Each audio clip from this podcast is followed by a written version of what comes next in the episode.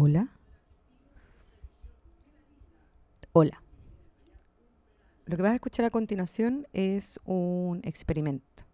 Quería probar algo, conocer el formato. Em, yo no tengo ni experiencia ni formación eh, en esto. Así que lo hice con mucho cariño para ti. Hay algunas partes que no se escuchan bien porque no quedó bien grabado. Para que no me juzgues. Ni te distraigas en eso. Ahora sí.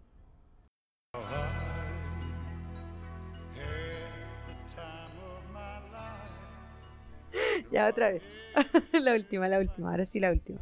Eh, para este primer programa quise traer a alguien con quien me sintiera muy cómoda para equivocarme mil veces y que no me diera vergüenza. Así que voy a dejar con un fuerte aplauso imaginario a Piare con P. Muchas gracias por ese aplauso imaginario, qué maravilloso. Gracias amiga por la invitación y por sentirte confianza conmigo, qué rico. Piare es actriz, es comediante, es mamá, es docente también, eh, la hace toda. hay que hacerlas todas.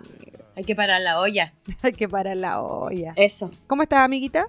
Bien, bastante bien. He estado tranquila, ¿sabí? Eh, tuve días negros, sí. Yo creo que a todos nos pasa en algún momento en esto que estamos viviendo. Tuve días difíciles. Sí, tocando fondo, weón. sufriendo. Pero se me pasó. Estoy mejor, estoy más tranquila. Tiene que ver también con un síndrome pre y post menstrual. Que encima, también he escuchado a varias amigas le ha pasado. como que se me desordenó el periodo, weona. ¿Del estrés? Ah, del estrés. Sí, a mí también me pasó. Como que tenía unas menstruaciones muy largas. Como que el cuerpo de alguna manera acusa mucho el malestar que uno siente como subjetivo. Sí. Oye, eh, yo le pedí a Piare, y es la idea pedírselo a todas las personas que invite a este programa, a que viéramos una película. ¿ya? No la vimos junta al mismo tiempo, pero ella escogió una película que es importante para ella y yo la vi. Y también un disco musical. La película que Pierre escogió es Dirty Dancing. Dirty Dancing es una película del año 87, ya salió en 1987. Está Jennifer Grey, está Patrick Swayze y se trata de una chica, una chica de familia judía, Estados Unidos en los 60, en el año 63 específicamente que se va de vacaciones con su familia a un resort muy acomodado y en ese resort conoce a un instructor de baile que eh, la inicia en esto de el baile caliente. Nótese que en Chile llegó como Dirty Dancing el baile atrevido. El baile atrevido. Atrevido. Lo que menos es atrevido. es súper caliente. Por... Es caliente y es cochino, pero atrevido. Cochino. Bueno, esta película llega a mi vida porque es una de las películas favoritas de mi mamá. Y en mi casa habían dos películas. Era esta, Dirty Dancing y Ghost. En VHS. Sí, pues. Le gustaba a mi, a mi le gusta a mi mami Patrick Swayze. Sufrió tanto cuando se murió. Oh, que sufrió. Y de esas dos películas que tenías, ¿por qué te gusta más Dirty Dancing? Eh, la historia, bueno, siempre me ha gustado bailar mucho. Eh, de hecho, eh, pensé en un momento de mi vida ser bailarina pero consideré que el teatro me daba más posibilidades incluso de bailar, cantar, hacer más cosas. Entonces elegí teatro. Y, y bailarina menos me iban a dejar de estudiar danza, pues si no me querían dejar estudiar teatro, nica. No, menos todavía, pues. Y, y, es importante porque la historia, así como la niña que llega, se revela, conoce como esta otra parte de la vida, que son como eh, la gente más más popular, por decirlo de alguna forma, que es más, por lo mismo que es como más toquetona y caliente y, como de calle. Eh, sí, porque además esta es una chica que ella está quedándose en un resort que es muy cuico, muy cuico, pero los trabajadores del resort no son cuicos. Y se los encuentra un día en un, en un bar donde están bailando baile caliente de manera muy, muy atrevida. Yo no veía hace mucho tiempo esa película y la vi ahora para este programa y me llamó la atención lo sexy que era. ¿Cuántos años tenías cuando viste esta película la primera vez? Yo creo que debe haber tenido unos 12 años más o menos. Desde los 12 años, quizás más chica, porque a mi mamá siempre le gustó la película. Entonces, quizás más chica. Y está todo el cuento ese que, que lo, lo, hablábamos igual nosotras de, de rebelarse contra el padre. Pues. Ella tiene 17 años y claro, pues como que la presentan muy eh, liberal en sus ideas y muy como, en el fondo, crítica.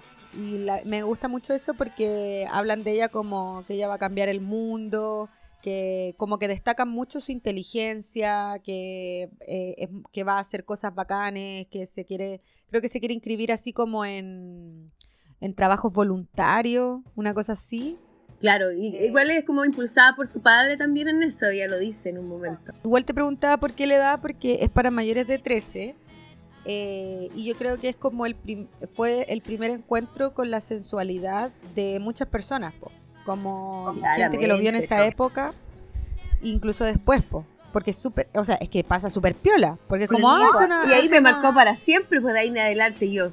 Puro Johnny, puro Johnny en la vida, el hombre rebelde, malo, rudo, así como defensor. ¡Pobre! ¡Pobre también! Se sabe. Sí, Patrick Swayze te cagó la vida, amiga. Pero pero es que además es muy, muy sensual y es muy erótica sin ser como abiertamente sexual. No hay genitales, tú no ves como desnudos. Eh, no es una película explícita, pero está súper cargada de tensión sexual. O sea, la tensión sexual entre los protagonistas es súper fuerte, súper fuerte. Y yo me imaginaba así como gente que la vio, y, y gente que la vio en el año 87 cuando salió. Claro. Porque ¿Qué es lo que todos conocemos de Dirty Dancing o que no la haya visto, probablemente cacha la canción.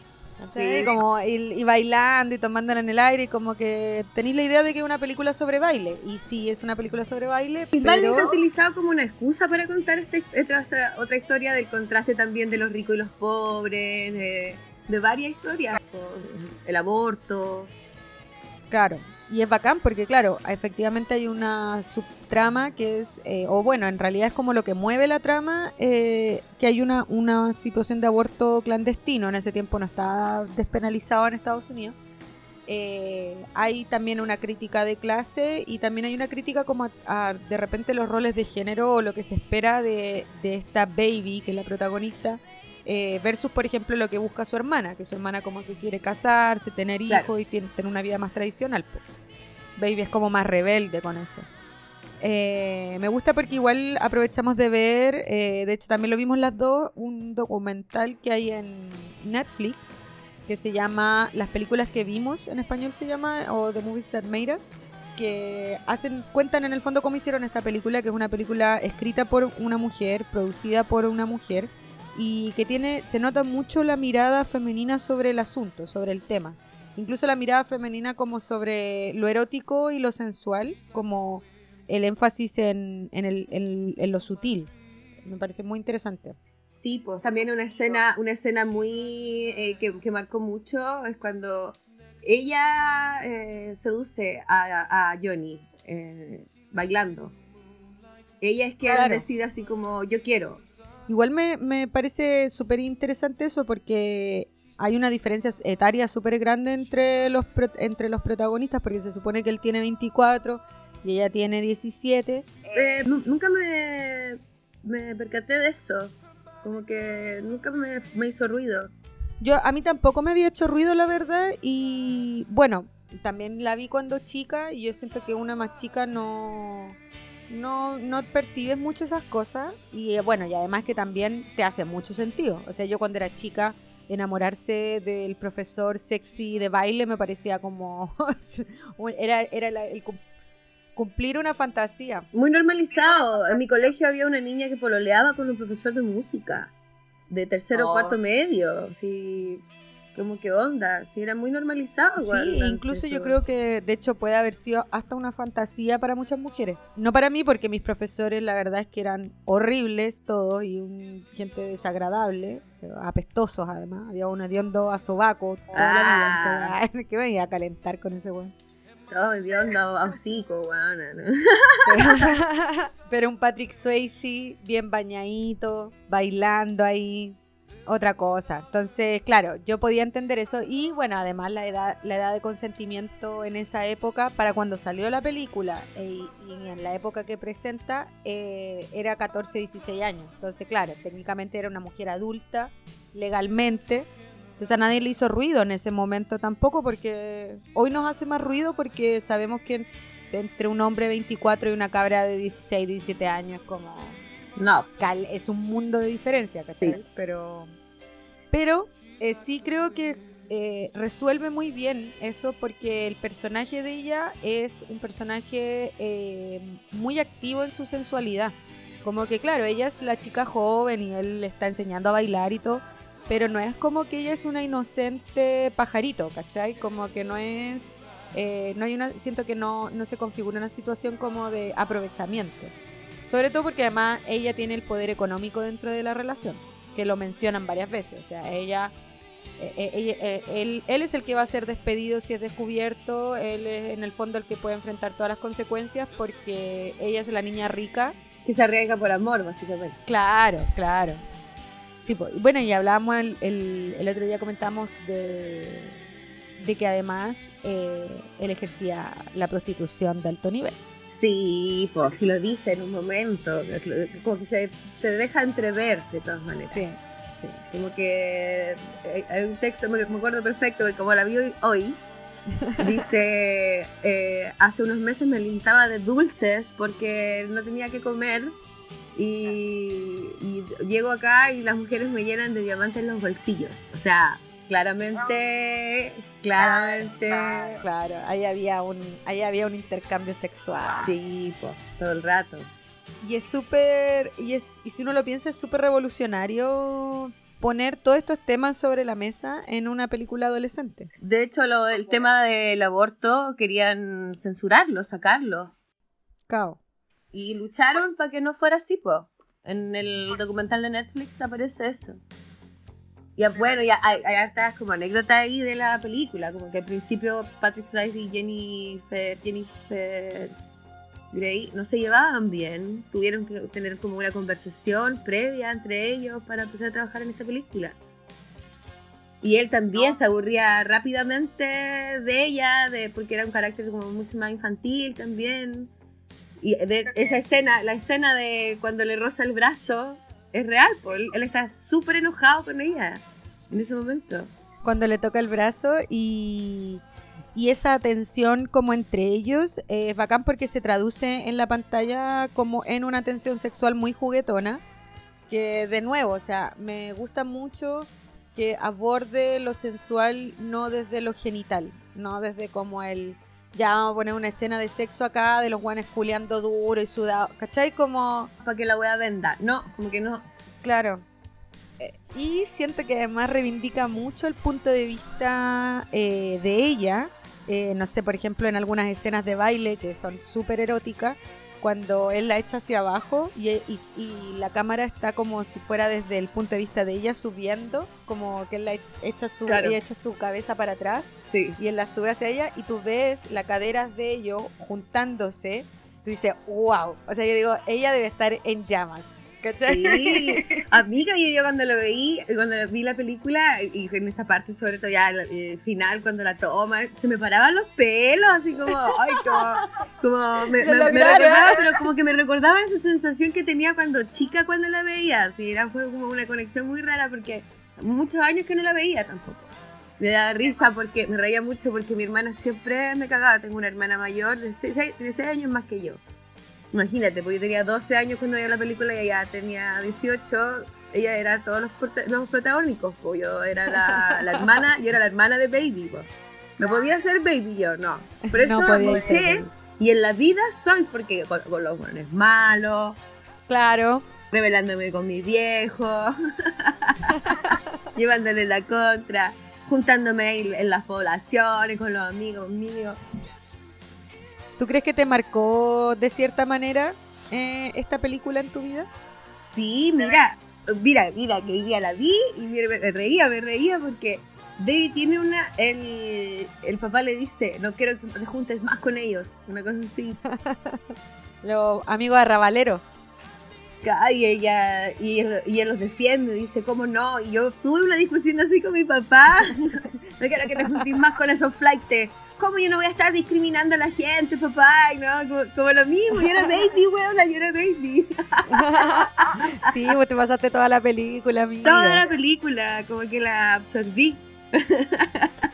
y, y, lo bonito que tiene es que además Baby es súper noble, po es como un corazón súper comprometido, como que ella quiere ayudar a la, a la chica que quiere abortar y, va con todo, o sea, eh, busca todas las, todas las maneras en que pueda ayudarla y la ayuda, se hace cargo. Como que el fin es como la, la, bondad igual en ella. Eh, sí, me gusta mucho em, el esfuerzo que hay como eh, voluntario y como a propósito que hay de ponerle discurso a la película. Como que no es solo una película de baile, no es solo una película de romance, no es solo una película, ¿cachai? Sino como que me gusta que tenga un discurso porque es súper masivo. Siento que eh, es muy importante, imagínate, tú en tu casa, que es una eres vienes de una familia de derecha, conservadora, eh, o sea que eres hija de Paco, acá te voy a sacar del closet, pero yo creo, amiga, ya todo el mundo sabe que tú eres hija de Paco. Nieta, hija. Además ya naciste, no te podías arrepentir, no te podías devolver. Eh, y en tu casa estaba esta película que habla de aborto, ¿cachai? Y que tiene una, una crítica de clase. Súper, es súper bacán, po. Sí, pues bacán que haya llegado igual a mi vida como por ese lado, como para yo darme cuenta que había otro lado, capaz que eso marcó igual un precedente al respecto. Bueno, y mi interés, yo siempre he pensado que mi interés por el teatro, o sea, como por las artes. Eso que me hizo ser distinta a mi familia.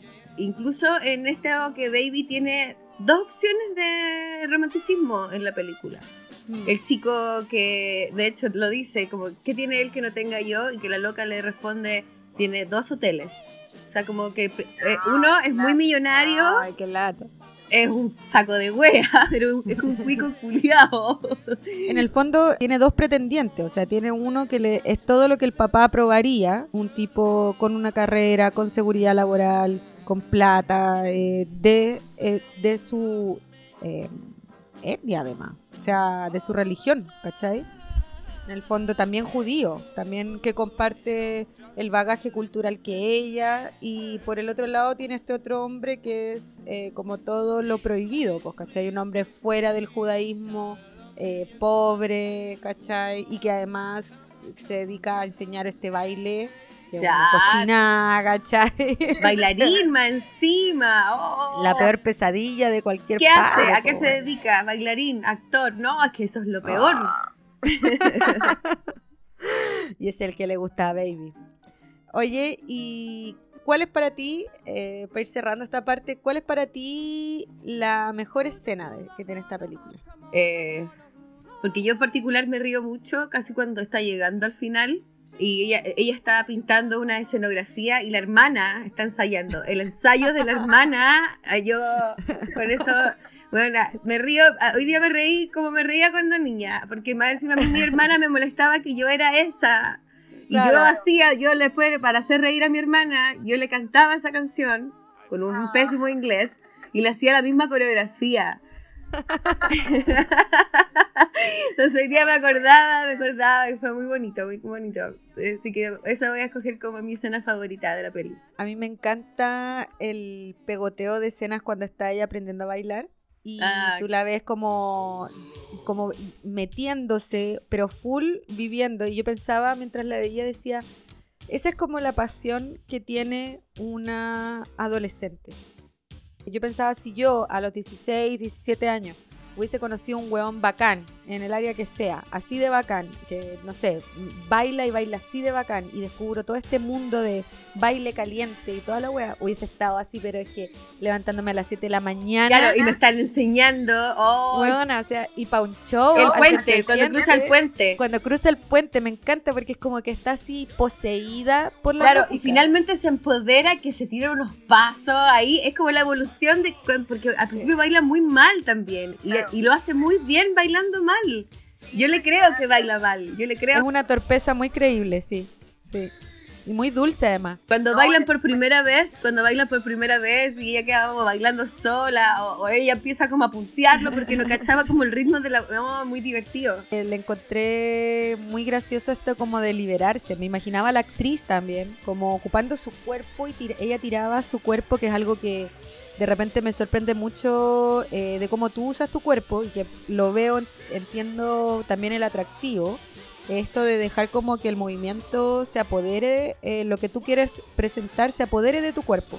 ¿Cachai? Como más no eres tú ejecutando un movimiento, es como este movimiento que te toma. Y lo pensé, eh, te lo he comentado de, por ejemplo, el trabajo que tú has, hiciste cuando trabajaste en Tok Tok que es una obra donde tenías el personaje de María, que es una mujer evangélica muy nerviosa.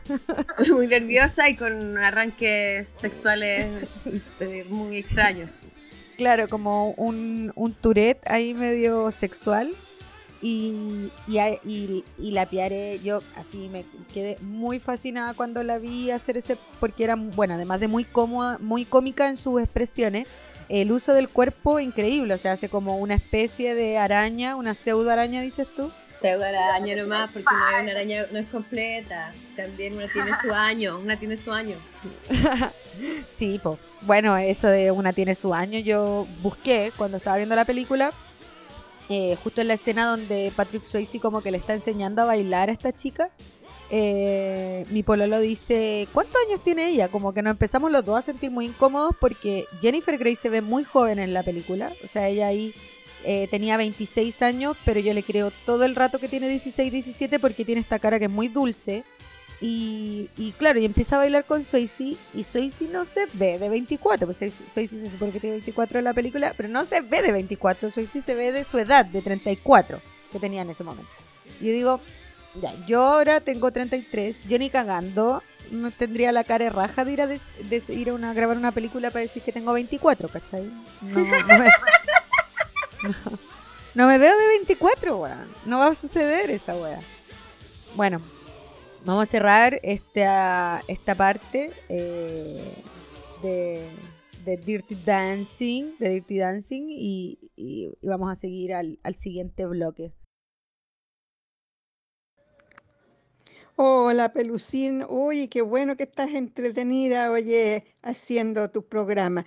Mira, esa película me encantó. Encuentro que Patrick es un, era un excelente bailarín, con decirte que me la he repetido no sé cuántas veces. Cada vez que la dan en la televisión, la veo. Y mm, me gustó mucho la actuación eh, final de cuando bailan los dos, oye eh, fantástico, el, el, baile muy, muy lindo, me gustó mucho la película. Porque la vaina está bien. Culpables.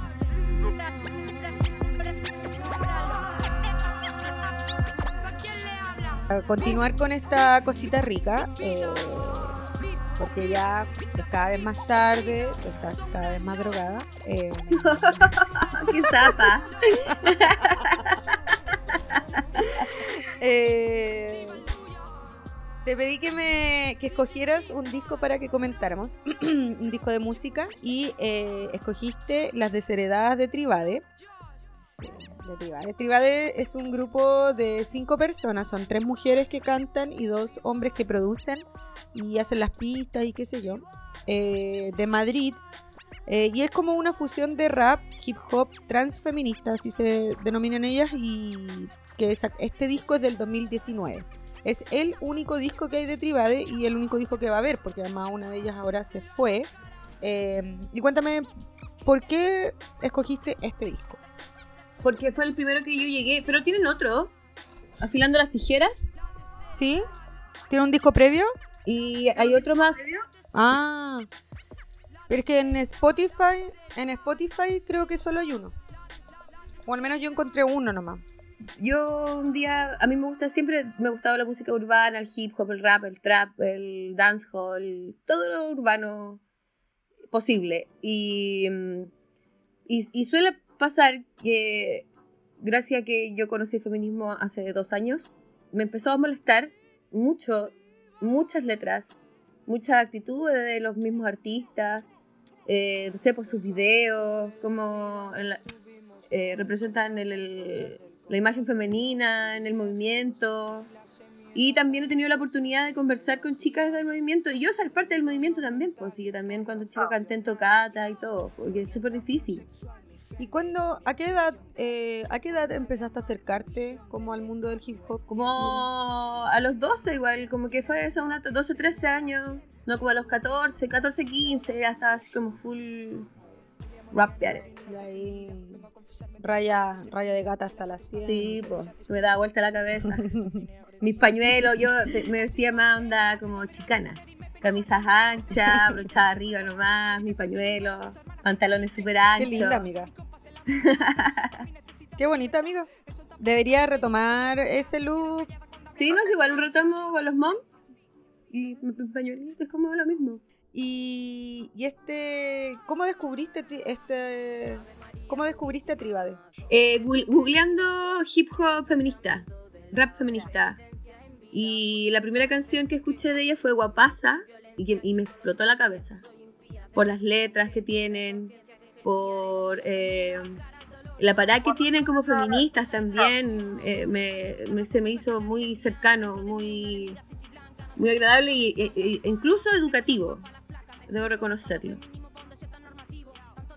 Me sentí muy reflejada porque la letra más encima de esa canción es como mi Dirty Dancing, es como yo.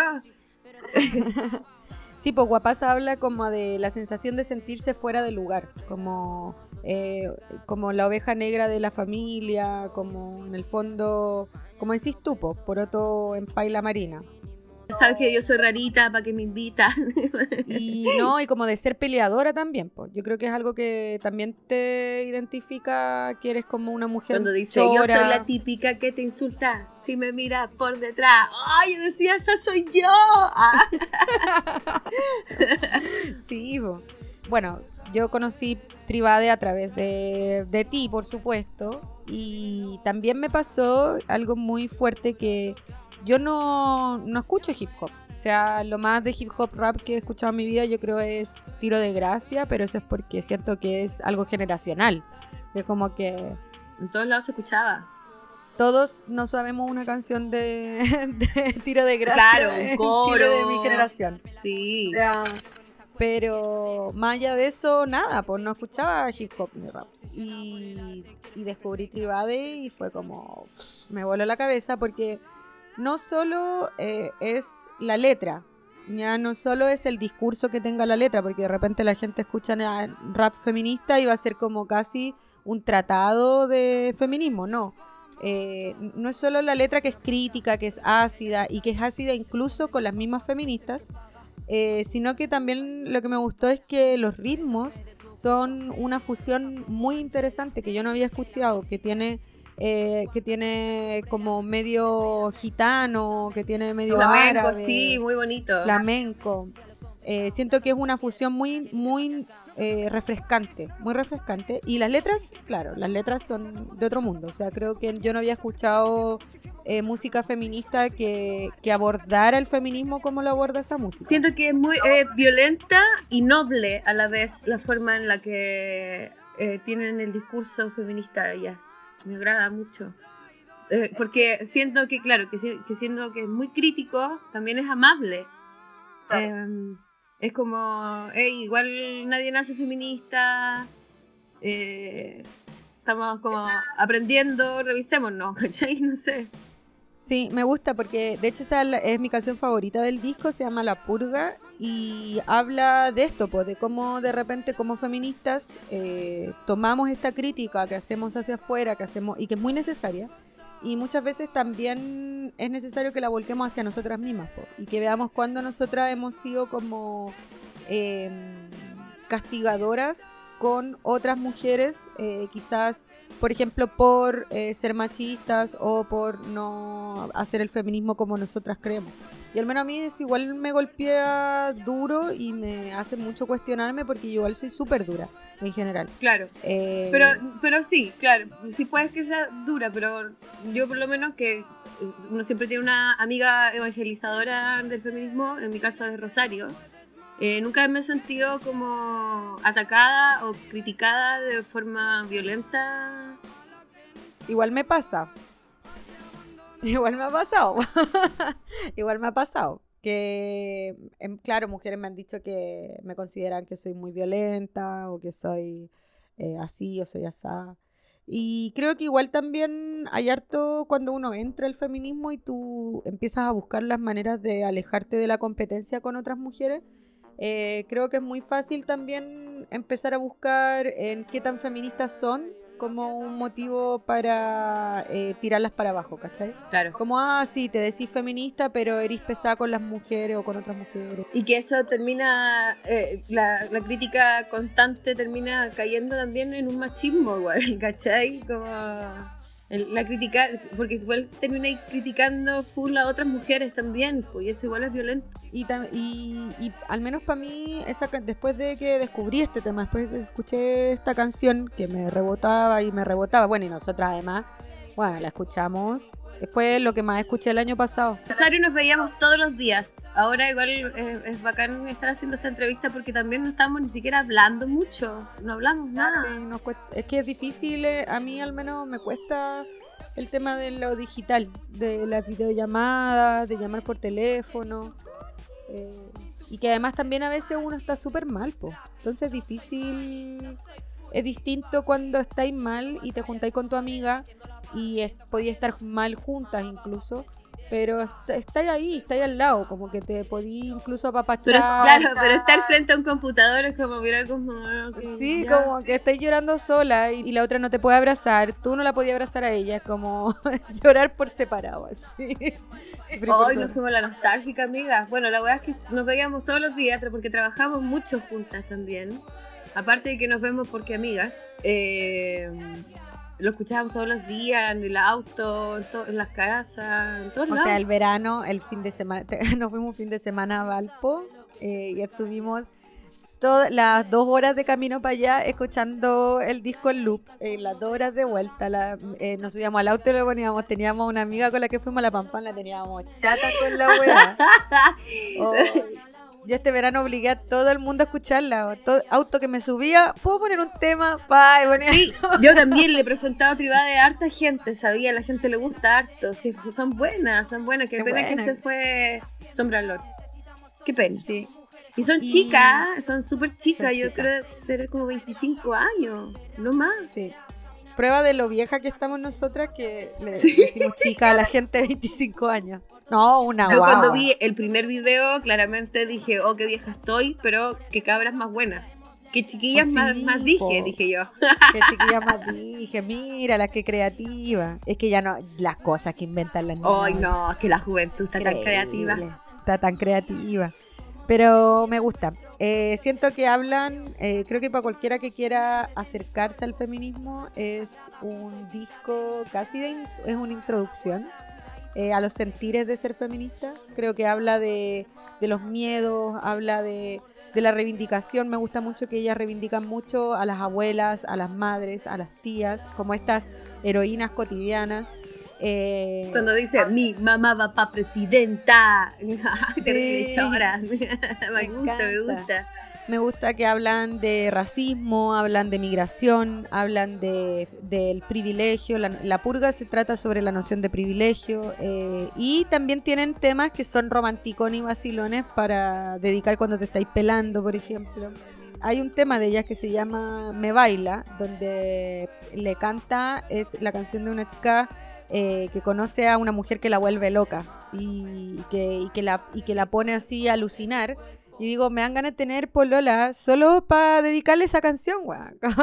No, hay la otra que dice, ella se corta las uñas por mí. Me- encanta esa canción porque esa es como romántica, picarona, divertida, así como. me gusta, Cochina, me gusta. Ella se corta las uñas por mí. y tiene como. Esa es la que tiene todo el proceso, porque al principio da miedo, le dice como que está convenciendo a una hetero. Está convenciendo a una hetero. le- como que la mina va, le da besos, llora, después le da besos de nuevo. Sí. Yo se la recomiendo a todas mis amigas que conozco lesbianas, eh, porque siento que, claro, a mí a eso no me habla a mí a nivel de una experiencia, porque yo claramente no tenía esa experiencia, no soy lesbiana, pero eh, sí me encanta como abrir esa ventana, ese mundito y, y, la- y las encuentro geniales, geniales. Tienen un tema que me gusta también donde que se llama Asalto, donde hablan de mm, los referentes que ya han tenido como musicales del hip hop. Y hacen esta crítica que comentas tú como de los machis del hip hop. Cántala, no sé cuál es. No sé No cuál la es. voy a cantar a mí a qué plancha. Eh, pero cuando, cuando habla de que ellas eh, escuchaban a eh, Public Enemy, ¿cachai? Ah, como te, sí. te creciste con las letras de Public Enemy. Ese tema lo tienen con Ari. Ari es una rapera de mis años. De... de Yo la escuchaba en 97 a la Ari. De mi época, de mis años, de mis años mozos. Y me gusta porque hablan de sus referentes eh, musicales. Y bueno, ya que estamos hablando de música, ¿cuáles son otros referentes musicales eh, tuyos? de hoy. Es que hoy han cambiado igual, eh, escucho más mujeres. Eh, gracias también a que fui a animar el Fem Rap Fest. Conocí Almeida de la Rhythm, que también tiene temas muy bonitos, feministas. ¿Ella es chilena? San Miguel representando, ahí represent. Seca, la mina seca, más encima que la puesta en escena que tiene, increíble. Lo- al igual que Tribade también, muy eh, Claro. artistas completas que hacen videos bacanes, letras que te explotan la cabeza con, con ideas y con ideas impuestas, pero no a modo como de discursos, no como de vivencias. Así que Claro. muy bonita la, la música que tiene Almeida de la Rhythm. Bueno, eh, el Flor de Rap también, eh, que también tengo eh, el gustazo de conocerla. Y la Cita Zoe, po. Cita Zoe Claro, también claro. todo el rato. Anita Tijoux, por supuesto, de toda la vida y así que de la infancia yo soy su fans, pero así yo creo que el día que yo tenga la oportunidad de conocerla me voy a hacer pichí. Así de fans. Anita Tijoux me hace, me hace pensar eh, en una anécdota. Claro, yo te decía, yo no escucho mucho rap ni hip hop. De hecho, escucho mucho rap y hi- hip hop y reggaetón eh, después de conocerte a ti. O sea, tú, No es culpa mía. tú me hiciste caer en las garras del trap y el reggaetón. eh, en las garras del Bad Bunny. Fui yo, fue el patrón. Pero sí me acuerdo de haber escuchado cuando chica eh, la canción de La Rosa de los Vientos de Maquisa y, y me acuerdo que me voló la cabeza porque yo nací en el exilio y llegué a Chile cuando tenía siete años y siempre sentí un desarraigo, como una desconexión de no saber en el fondo cuál era mi país. Porque ninguno de los dos se sentía como mi país. Ya tenía el que hab- había vivido ahí siete años, pero ya no, no tenía ninguna de esas costumbres. Llegué acá y no conocía a otras personas cubanas, entonces no había nadie eh, con quien compartir mi cultura. Perdí al tiro mi acento.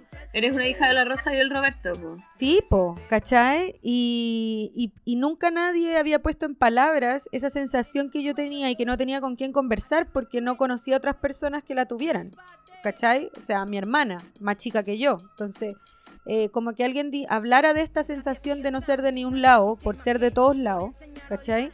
Eh, a mí como que me hizo sentir menos sola. Entonces siento que hay una potencia tan grande que tiene como la música y, es tan importante, por ejemplo, escuchar voces femeninas y experiencias para las mujeres, ¿cachai? Como crecer, pienso, quizás qué distinta hubiese sido tu vida si cuando tú creci- creciste y fan del hip hop y el rap hubieses tenido, no sé, po, compañeras como Almeida de la Reading, ¿cachai? Hubieses tenido referentes como Tribade en su momento, eh, ¿cachai? Como... Que es como lo que tienen ahora las cabras del movimiento, las más jóvenes, que yo las veo súper empoderadas a todas, a todas. Y es bacán, son muchas, y es bacán, y se apoyan, y hacen redes, y bailan juntas, y hacen cosas, ¿no? Son secas. Hacen talleres, está el colectivo La Gata Engrifada, que hacen talleres de feminismo, de rap, de improvisación, de freestyle. Y porque además eh, el rap y el hip hop siento que se prestan mucho para poder uno transmitir tu propia experiencia y tu propio punto de vista. Tú misma como que de repente comparas cuando hemos hecho talleres juntas eh, sobre stand-up. Tú misma comparas eh, como el estar en una pelea de gallos de hip hop con el hacer stand-up, por ejemplo. Claro.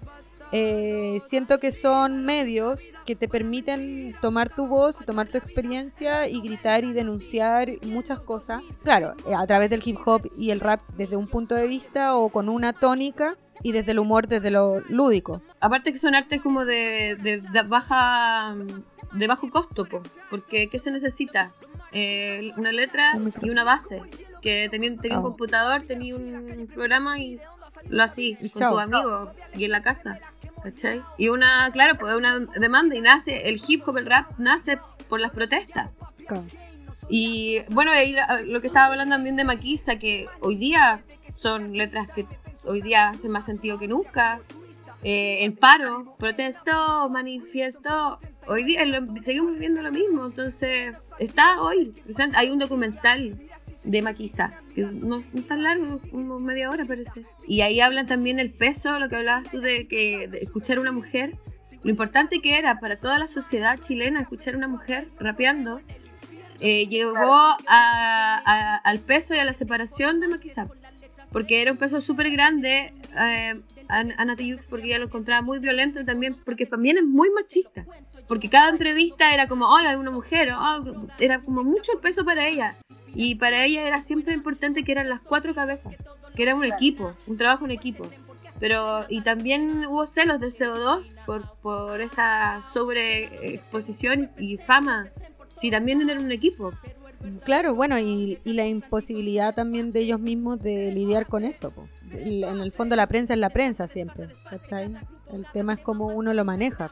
Pero también igual eran otros tiempos. po. Siento que había mucho menos conciencia sobre el peso que tienen ese tipo de cosas, ¿cachai? Y en ese sentido ella le tocó como el, no- el noviciado, como ser pionera en su, en su área y abrir camino como para que mujeres, otras mujeres hoy tengan otros espacios. ¿cachai? Sí, no, y lo hace mucho. Ella ha viajado por muchos países con- gracias a su música, ha ganado premios, le ha ido muy bien. Porque, bueno, tenía que ser también, tenía que dejar ese precedente y Sí, empoderarse sola. ¿Cuándo escuchas eh, este disco? Cuando hago SEO, cuando cocino, cuando manejo en el auto, en todos lados. Y trato de mostrarle a la gente cuando estoy con alguien así como, ah, ¿querés escuchar algo acá? Mira, lo pongo. Y le- tengo muchos amigos que ahora les gusta, gracias que yo lo he mostrado, pues somos las evangelizadoras de Tribade con la Rosario. A Sí. todo el mundo los, con- los convencemos, somos las testigos de Jehová. Ojalá que más gente, ojalá que más gente lo escuche después de esto. Vayan a escucharlo. de Tribade. Eh, bueno, ustedes son un par de amigas que eh, se complementan muy bien, comparten todo. Yo creo que les falta compartir los calzones nomás, eh, si es que no lo han hecho. Eh, y dentro de eso escuchan la misma música. po. Yo nunca no había escuchado Tribade. Eh, y sí, están buenas, pero no es mi banda favorita. Y cuando estuvimos de, tuvimos que ir fuera de Santiago las tres, ya se fueron escuchando Tribade de ida, Tribade de llegada, Tribade de vuelta, Tribade, Tribade. Yo decía, oye, está bien, pero esta wea ya parece secta, weón. No paran de escuchar la mierda. Yo decía, por favor, pongamos algo que escuchemos las tres. Bacán, respeto totalmente los gustos musicales, pero un poquito de empatía con el resto, yo creo que no está mal. Eso. Igual ahora escucho Tribade, por nada que hacer. Si me lo pegaron. ¿Cuántos años nos conocemos nosotras? Dos años. Dos años, tres meses aprox. Yo me acuerdo que llevaba, sí, ha sido exacto, porque me acuerdo que llevábamos como tres meses siendo mamá luchona y ya éramos amigas. Cao. Gra- Gracias a ese show nos conocimos porque me invitaron a que le hiciera host. Y yo no las conocía, pues me sorprendió y, y gracias a eso conocí el feminismo porque empecé a escuchar la comedia de la Rosario, la- su rutina. Y Y gracias a eso te separaste también. gracias a eso me separé. Entonces por eso tengo como claro las, las- las fechas. po. Yo ahora cumplí el 28, dos años separadas. Y nos conocimos como tres, cuatro meses antes de eso, ¿no? Claro. Sí, más o menos. Eh, bueno, de hecho yo técnicamente conocí a la Piare la misma semana que empecé a hacer stand-up comedy. Llegué a un casting eh, muy descarada, casting donde estaba yendo todo el mundo, eh, todos los comediantes nuevos para eh, TVN. Y yo así, imagínate, bueno, no me había presentado nunca en un bar y iba a ir a un casting. ¿No sabía esa historia? Sí, bo. me acuerdo que estoy afuera eh, del- de la sala donde tenía que esperar y escucho a una persona haciendo su rutina sobre que era hija de Paco. Me voló la cabeza porque ahora entiendo que estaba cerrando y, y con un nivel de energía que atravesaba la puerta, que yo te escuchaba y escuchaba tu voz súper claro y como que cada palabra súper precisa. Y, y yo dije, bueno, claramente no voy a quedar en este casting si hay personas como ella. O sea, claramente yo estoy completamente fuera de mi. de, de qué estoy haciendo, ¿cachai? Ni siquiera había actuado en un bar y estaba, ¿cachai? Ese fue un casting de hace mucho tiempo atrás, ni siquiera era para la wincha, ¿no? No, el año la corneta, amiga, no, si. Weas que nunca fueron. Y yo quedé así maravillada y tú terminaste y saliste súper rápido y te fuiste. Y ni siquiera me sa- ni me measte. O sea, me pasaste por al lado y no, pero fue así, no estuviste ni ahí conmigo, culeado. Yo te miré y dije, ah, no, no es actriz. Entonces, Hasta mi nivel. claro, claro. Y después te sapié, después te sapié por Yo ni Facebook. miraba a la gente porque era como, me tengo que ir para la casa, me tengo que ir para la casa. Igual a mí me pasa eso, de nerviosa, como que yo tampoco soy de saludar a todo el mundo ni nada. Pero me acuerdo que después te sapié eh, el Facebook para cachar, porque en el fondo quedé muy, eh, muy sorprendida. Te sapié el Facebook y dije, hoy se viste como pin-up. Y yo también me, me he visto un poco pin-up. Van a pensar que le estoy copiando, ¿cachai? Como yo también usaba el pañuelito y te vi con el pañuelito y dije, puta la Pero todos, y sabemos que yo te copio a ti. Obvio, todos sabemos que. O sea, eh, me copiaste el gato, tienes un gato igual. El gato, es igual, pero es más chico. Estoy esperando, creo que engorde luego. Estoy desesperada. Le doy, le doy comida, weón. No, y encima me acuerdo que después había un- estábamos carreteando después de un show en Gran Refugio, todas afuera, y yo le estoy contando a alguien que te había visto, ¿cachai? En este casting. Y tú escuchaste que yo estaba hablando de ti y te diste vuelta y me dijiste, ¿estás hablando de mí? Y yo así, y yo me quedé así como, como cagada de susto, weón. No me acuerdo de eso. Amiga, lo bloqueaste. Muy violento, muy violento, lo bloqueé. Y ahí te tuve que. Y ahí te, expli- te conté que la historia que estaba contando y que en el fondo. te sentiste muy halagada y en el momento en que viste que en realidad era una historia para bien de ti, ah, ya te sentiste súper bien. Y ahí, ya, ah, me acuerdo perfecto. Y ahí yo dije, esta es mi mejor amiga. Ah, Pero fue muy gracioso porque ahí bajaste la guardia, po. Pero me echaste toda la caballería encima, amiga. que ay, terrible llora, vos se sabe. Si yo hubiese sido más chora, podríamos haber peleado ahí mismo en esa calle. Sí, pues, ahí Por mismo. suerte yo soy, soy chora, pero no soy hueona. No, yo dije. Por algo eres mi amiga, por algo eres mi amiga. Sí, bueno, yo dije aquí me voy a, me voy a perder de aquí. Llora, pero no weona.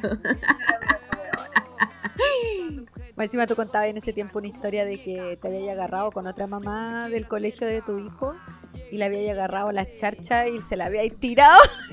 La voy a agarrar a echar los rollos. Sí, po. Y yo dije, yo dije, oh, esta buena me. Esta buena me, me agarra. Yo no tengo charcha, charcha de, de, sobra para que agarre, weón. Me hace cagar. Más encima flaca la culia, no tengo de dónde agarrarle nada de vuelta, weón. No, si hay harta, hay harta de agarrar. Oye, amiga, y hablando de eso, eh, de el agarrar las charchas, ¿cómo, hay- ¿cómo influyó el conocer el feminismo eh, en tu vida eh, y en tu trabajo, particularmente? ¿Qué es lo que te pasó? Me cambió la vida, po. Ya sentí que mi vida que estaba viviendo en ese momento ya no era compatible con la vida que yo quería seguir viviendo y cómo se estaba transformando mi vida y mi pensamiento también. Me sentía como en un rol ya al final, como de dueña de casa, de señora, así como, no sé, Como atrapada. muy extraño. Como atrapada, sí, y fueron muchos años, 14 años también. Entonces, porque aparte stand-up comedy, el hacer stand-up comedy para mí fue mi primer trabajo sin el que era mi marido. Yo, yo soy la protagonista de otra película que... yo estaba casada con el director de las obras de teatro en las que yo actuaba. Y tuvimos uno, como tres años sanguchería. O sea, siempre trabajé con él, siempre. El stand-up comedy fue mi primer trabajo sola, sin él. Porque ni siquiera me ayudó como el tema del guion, me ayudó una amiga. Eso fue como tu proyecto, tu primer proyecto personal que era solo tu espacio, que era solo tuyo. Siento que me, me, sirvió para empoderarme y para ser lo que hoy soy. No sé si sea mejor ah. o peor, pero soy y estoy contenta. Ah. A veces. es como, es como eso de, no sé si estoy mejor o peor, pero por lo menos ahora sé que no, antes no estaba bien, ¿cachai? Claro. por lo menos ahora lo estoy mirando. ¿Y cómo cambió tu trabajo? Eh, encontrar. Lo revisé mucho, pues lo tuve que revisar harto y lo reviso constantemente. Eh, para eso tú me ayudas harto también.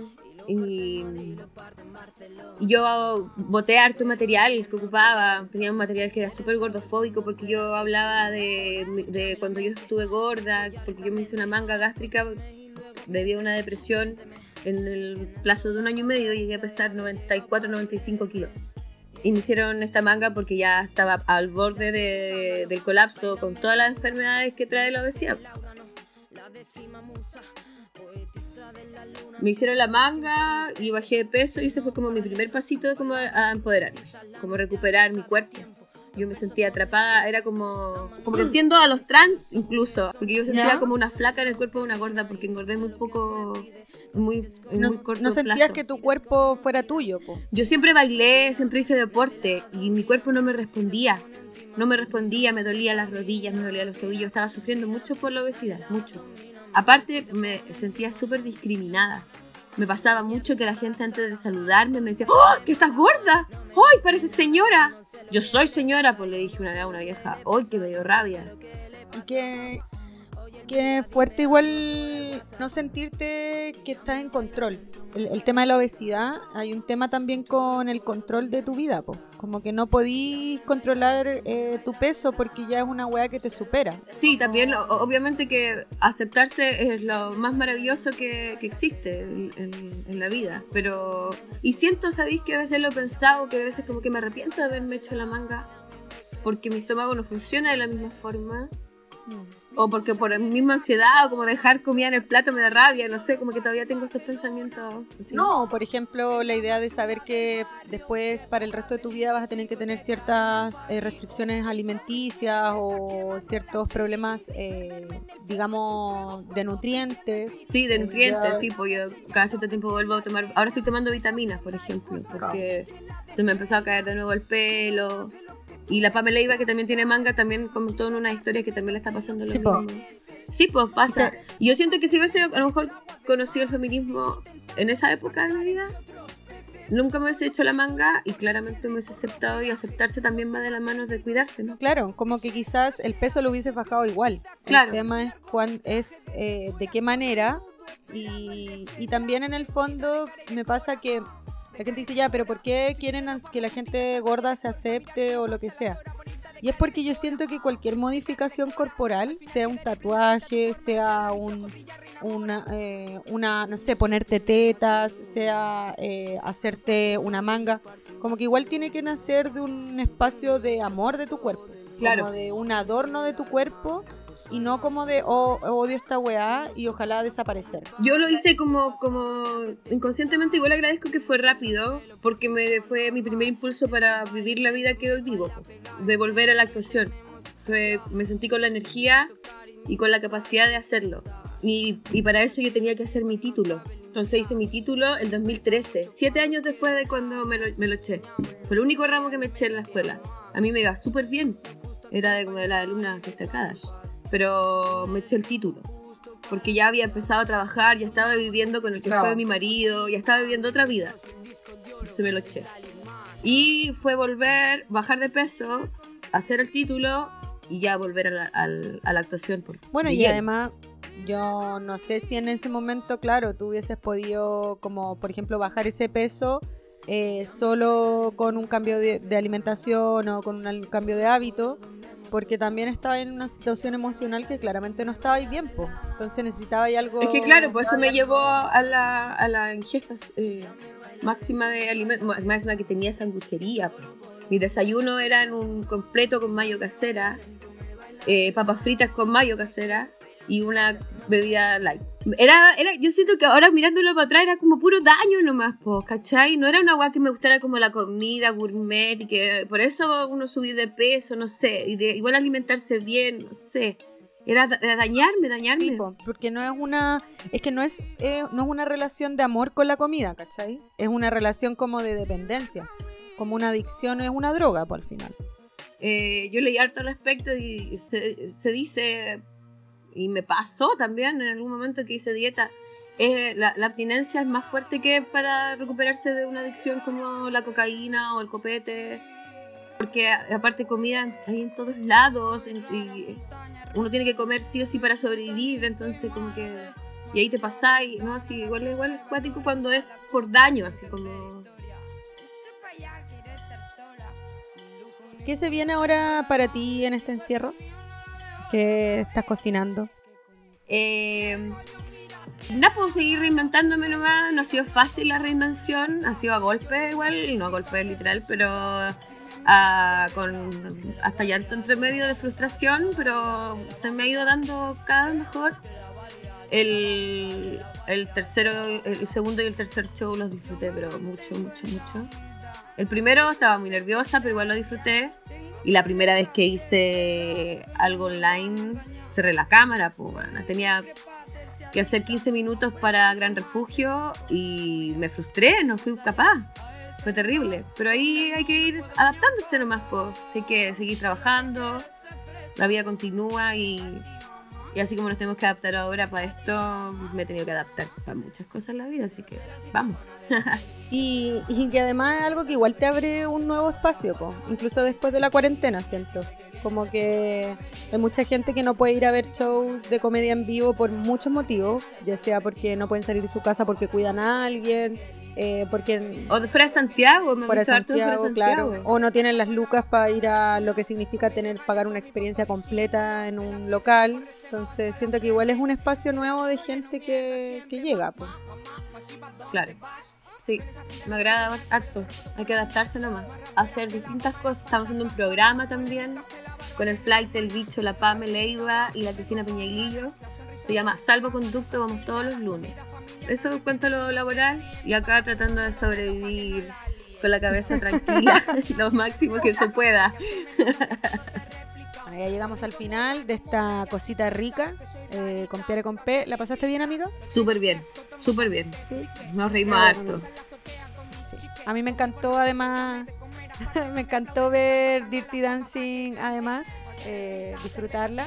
Ojalá que la gente que nos escuche eh, vea la película, pues vayan a disfrutar de Dirty Dancing. Está en Amazon, está en Amazon, la vi en Amazon al final, no con lo que tú me mandaste.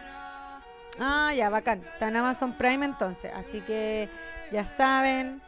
Sí. Y bueno, y escuchen el disco, escuchen eh, a Tribade y sigan a Pierre Compé en sus redes. eh, se vienen shows, más shows en línea. Mira, me voy a recomendar algo. Si, quieren, si están solo en cuarentena y se quieren hacer el auto delicioso, tienen que ver el Dirty Dancing para el auto delicioso. Dirty Dancing para el auto delicioso. Así que ahí eh, me despido. Yo soy Rosario Sánchez. Hasta una próxima vez. Adiós. Chao. Adiós, amiga. Te echo de menos. Te hermano. Cruzo las piernas al sentarme y se me corre el maquillaje. Cada verano más pereza depilarme. Lo siento, mamá, nunca seré doctorada, pero mira qué bonita mi manada.